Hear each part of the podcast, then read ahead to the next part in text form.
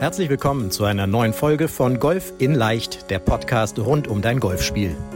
Egal ob Trainer, Freunde oder YouTube-Kanäle, Während es unendlich viele Tipps für das eigene Golfspiel gibt, so ist es umso schwerer, genau die richtigen Ansätze und Übungen systematisiert ins Training einzubauen, um das eigene Spiel wirklich nachhaltig zu verbessern. Fabian Bünker, ehemaliger DGV-Nationalspieler und PGA Golf Professional, zeigt Golfern, wie sie durch ein gut strukturiertes und zielgerichtetes Training nicht nur ihr Handicap verbessern, sondern vor allem konstant gutes Golf spielen. Herzlich willkommen zu einer neuen Podcast-Folge deines Lieblingspodcasts. Hier ist der Golf in Leicht Podcast, der Podcast rund um dein Golfspiel. Hier ist der Fabian. Ich hoffe, es geht dir gut, wo immer du uns auch hörst oder siehst, auf unserem YouTube-Kanal oder auf all den großen Plattformen oder über unsere Website, über unseren Newsletter.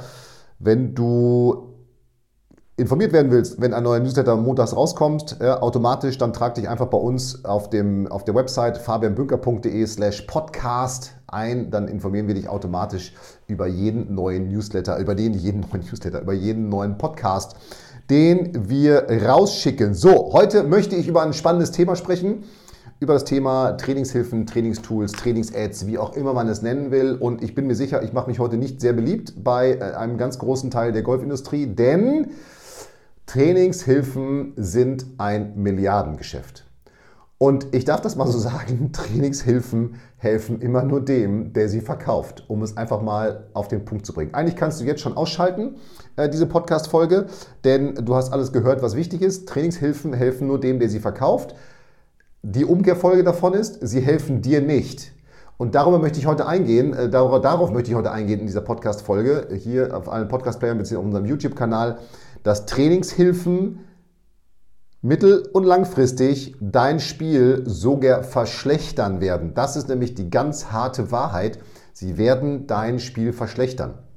Und ich möchte einfach mal darauf eingehen, wieso, weshalb, warum das der Fall ist und auch natürlich darauf eingehen, was du tun solltest, um, wenn du Trainingshilfen hast, sie sinnvoll einzusetzen. Das ist ja das Entscheidende, denn natürlich setzen wir bei uns im Coaching, in den Trainingsplänen auch Trainingshilfen ein, aber und das können alle, die im Coaching sind, bestätigen. Es gibt übrigens nur zwei Trainingshilfen, die ich empfehle, die die meisten sich nochmal kaufen sollten. Und das sind zum einen Super Speed Sticks und das ist zum anderen ein Launch Monitor. Und alles andere an Übungshilfen hast du im Grunde im Bag, was du brauchst. Und das ist das, was ich meine mit all die Dinge. Wenn du, ich kann dann, guck mal in deinen Keller, ich weiß nicht, wie verstopft der ist von mit irgendwelchen Poolnudeln, Ebenen, Putthilfen, ich habe keine Ahnung. Ja? Große Namen, David Ledbetter, äh, Dave Pelz, die verdienen Millionen und ich behaupte wahrscheinlich sogar Dave Pelz mit seinen Putting-Tools Milliarden schon verdient äh, an Trainingshilfen. Und das ist eben der Punkt, ne? denn ich habe die eigene Erfahrung gemacht, um mal beim Namen Dave Pelz zu bleiben. Dave Pelz ist einer der größten Putt-Gurus der Welt. Also sensationell, Hut ab vor seiner Leistung. Es geht einfach nur um die Teaching Aids und gar nicht um die, die er entwickelt hat, weil er hat sie ja aus einem guten Grund entwickelt und mit guter Absicht. Aber nicht immer, wo eine gute Absicht dahinter ist, äh, ist dann eben auch etwas, etwas Gutes drin sozusagen. Ja? Und ich kann dir einfach nur meine Erfahrung einfach mal äh, jetzt am Beispiel Dave Pelz sagen. Es gab, äh, als ich in die Nationalmannschaft gekommen bin, 1998, ähm, ich konnte fünf Jahre Nationalmannschaft spielen, das war eine geile Zeit übrigens, wenn ich so kurz daran zurückdenke. Aber als wir in die Nationalmannschaft gekommen sind, gab es das Angebot, dass wir, ich glaube damals absoluter Schnapperpreis, 250 Mark. Also, was sind das heute? 40 Euro, ja, keine Ahnung, 250 Mark, ähm, konnten wir ein Set an, an Dave Pelz Putting Trainingshilfen kaufen. So, womit wir trainieren konnten. Da war bei. Da waren so war ein Doppelball bei. Ja? Also zwei Bälle nebeneinander, damit konnte man üben, dass die Schlagfläche sich gerade durch den Ball bewegt. Produziert übrigens Jips, wenn du damit zu viel trainierst. Dann haben wir, gab es so Clips, die konnte man sich in verschiedenen, in verschiedenen Größen vorne auf, die, auf den Putter kleben. Und äh, wenn man den Ball jetzt eben nicht im Impact getroffen hat, also im Sweet Spot, dann ist sozusagen der Ball versprungen. Ja? Was gab es noch? Es gab so Putting-Tracks, wo man den Putter gerade bewegen konnte. Also tausend Dinge. Ja? Also nochmal alles grundsätzlich gute Ideen, wenn man jetzt darüber nachdenkt. Dass man sagt, ja, ich will doch den Ball in der Mitte treffen und ich will doch die Schlagfläche gerade an den Ball bringen und ich will den Putter doch gerade und so weiter durch den Ball bewegen. Alles richtig. Ja? Aber ich kann dir einfach nur sagen, ich habe ich komme aus Münster und da ist der Winter relativ nass, ja, und also matschiger Lehmboden in Münster auf dem Golfplatz, das heißt Puttinggrün eben im Winter nicht ideal. Als Nationalspieler trainierst du natürlich den ganzen Winter, Putten ist ein wichtiger Bestandteil und so weiter und so weiter. Und äh, Klein Fabian in seinem Kinderzimmer mit diesen Dingern gepattet, also Doppelbälle, ich konnte den Ball wickeln und das ist extrem schwer, ich konnte den Ball gerade laufen lassen, mein Puttstroke war komplett gerade, ich habe den Ball in der Mitte, alles gemacht ja, nur mein Partner hat sich nicht verbessert. Ja, so.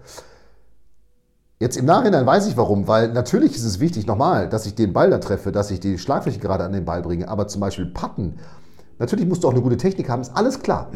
Aber Patten ist so am Ende des Tages so eine Gefühls-Intuitiv-Frage, ja, auf dem Puttinggrün, du musst ein Gefühl für den Speed haben, du musst ein Gefühl haben, gibt es natürlich über Aimpoint mittlerweile Techniken, wie man das rausfinden kann, für das Gefälle haben.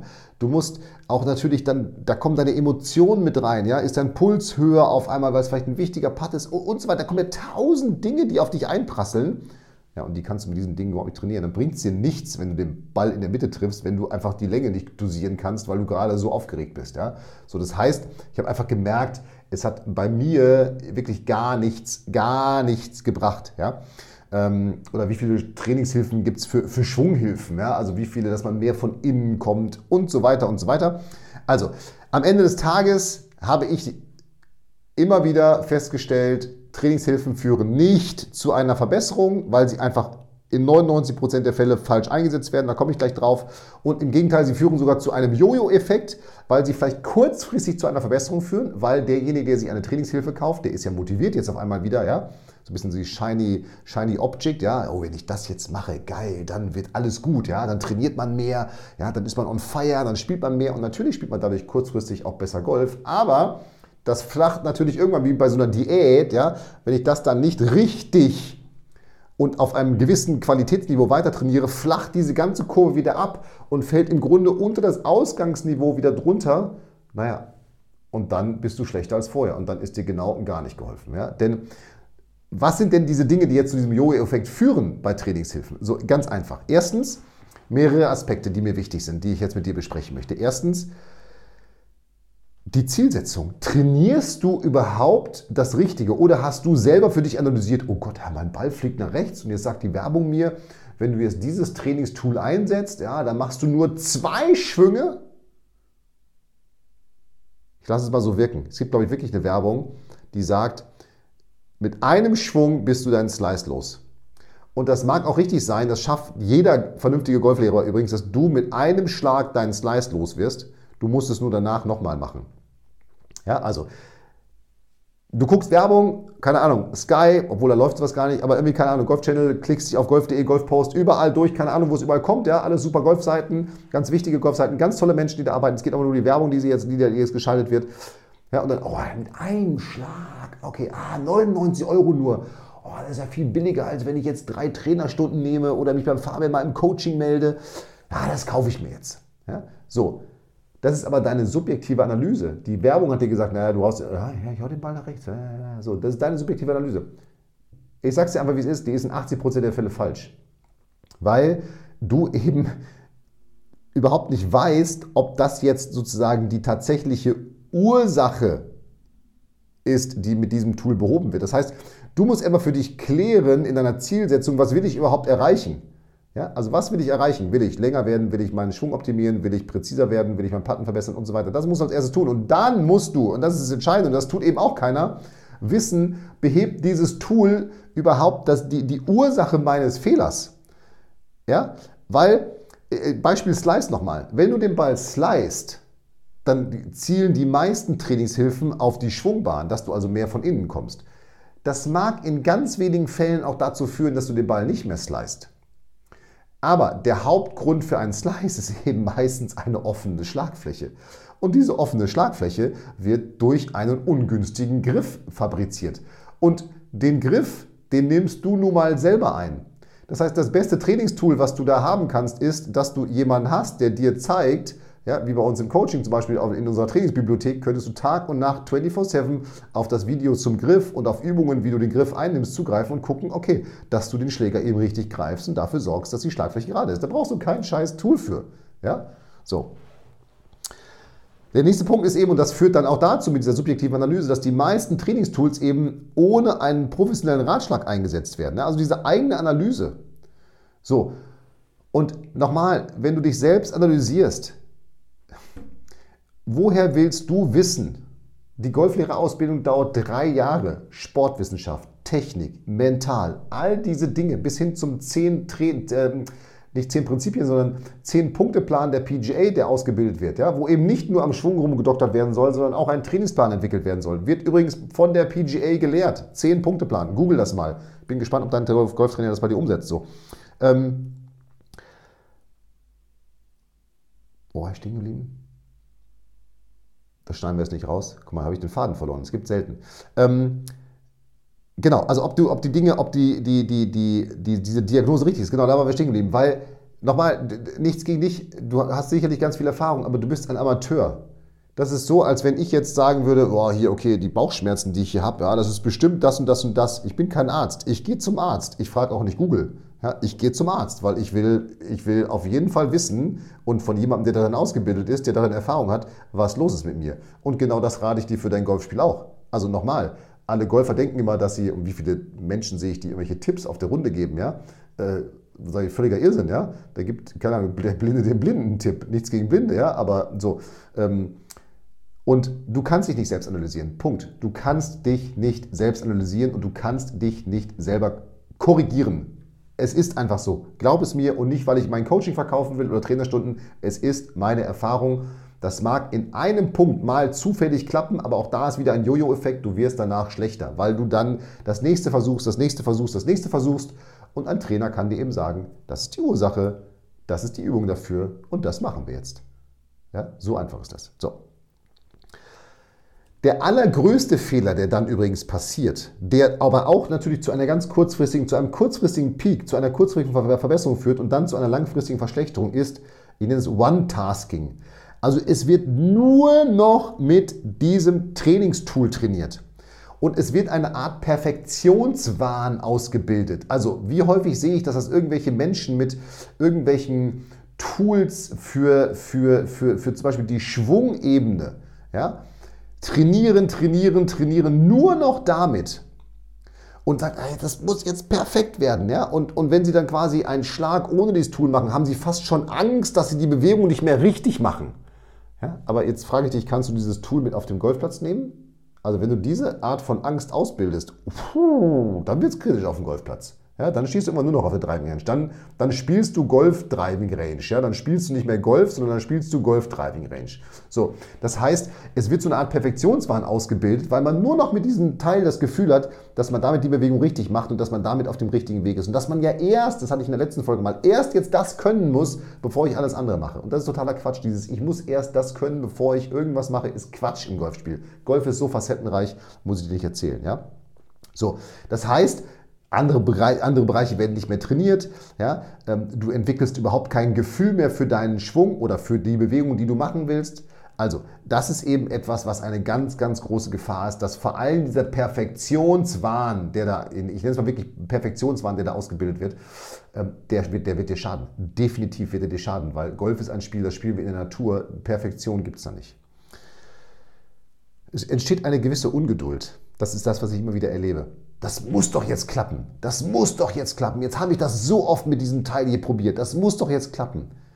Ja, lass dir Zeit. Ja, diese Ungeduld bringt dir nichts. So, und am Ende, diese Trainingshilfen verbessern eben immer nur einen Aspekt deines Golfschwungs, deiner Bewegung, was auch immer. Sie trainieren aber nicht ganzheitlich dein, dein, deine gesamte Bewegung, sondern diesen einen Aspekt, das mag richtig sein, dass du diesen einen Aspekt verbessern musst.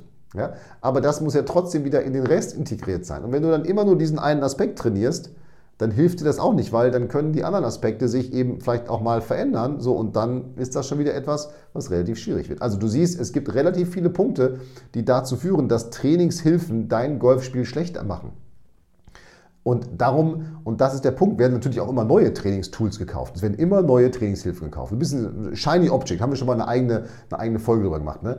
Okay, das hat jetzt nicht funktioniert. Okay, dann hole ich mir erstmal, oh, da, okay, und das nächste. So, ja, und das wieder und wieder Jojo-Effekt. Es wird wieder ein bisschen besser, weil du mehr trainierst und dann fällt es wieder unter das Ausgangsniveau. Und so ist es eben, ne? dann geht es hoch, ne? hier fängst du an, dann geht es hoch, gibt da drunter, dann hast du hier ein neues Ausgangsniveau, dann geht es wieder ein bisschen hoch, dann geht es wieder runter. So und so trainierst du dich, ja? wie Jojo-Effekt in der Diät. Ne? Immer dicker werden, wirst du, wirst du immer, immer schlechter. So. Und das ist mir jetzt der Punkt. Ne?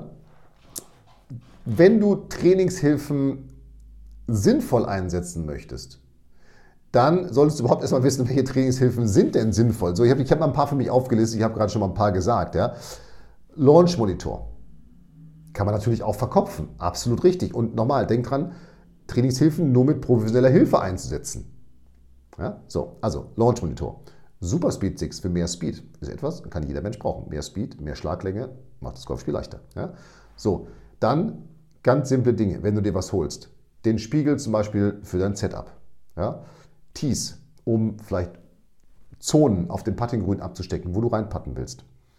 Sticks, also diese Ausrichtungssticks, auch darüber kannst du wieder dich, dich kannst du Zonen äh, definieren, mit wo du reinchippen, den Ball landen willst, reinpatten willst. Du kannst damit aber wunderbar auch ganz viele Schwungübungen machen. Kost, was kosten die? 20 Euro, zwei so Dinger. Ja? Range-Eimer, vielleicht nicht aus Metall, sondern aus Plastik. Und am Ende, wenn du mal zu Hause trainierst, auch eine Puttmatte. Das sind Dinge, die sind sinnvoll. Alles andere, was dir verspricht, dass du deinen Schwung verbesserst, und so kannst du alles, alles in die Tonne knicken. Weil nochmal, wenn du etwas davon einsetzt, dann bitte bedenke, erstens, stimm dich mit deinem Coach ab. Ganz, ganz wichtig. Stimm dich mit deinem Coach ab. Ist das jetzt wirklich gerade für mich wichtig? Denk immer, ich sage im Coaching uns immer low-hanging fruits. Womit kann ich mit dem geringsten Aufwand den größten Nutzen für mein Spiel herstellen?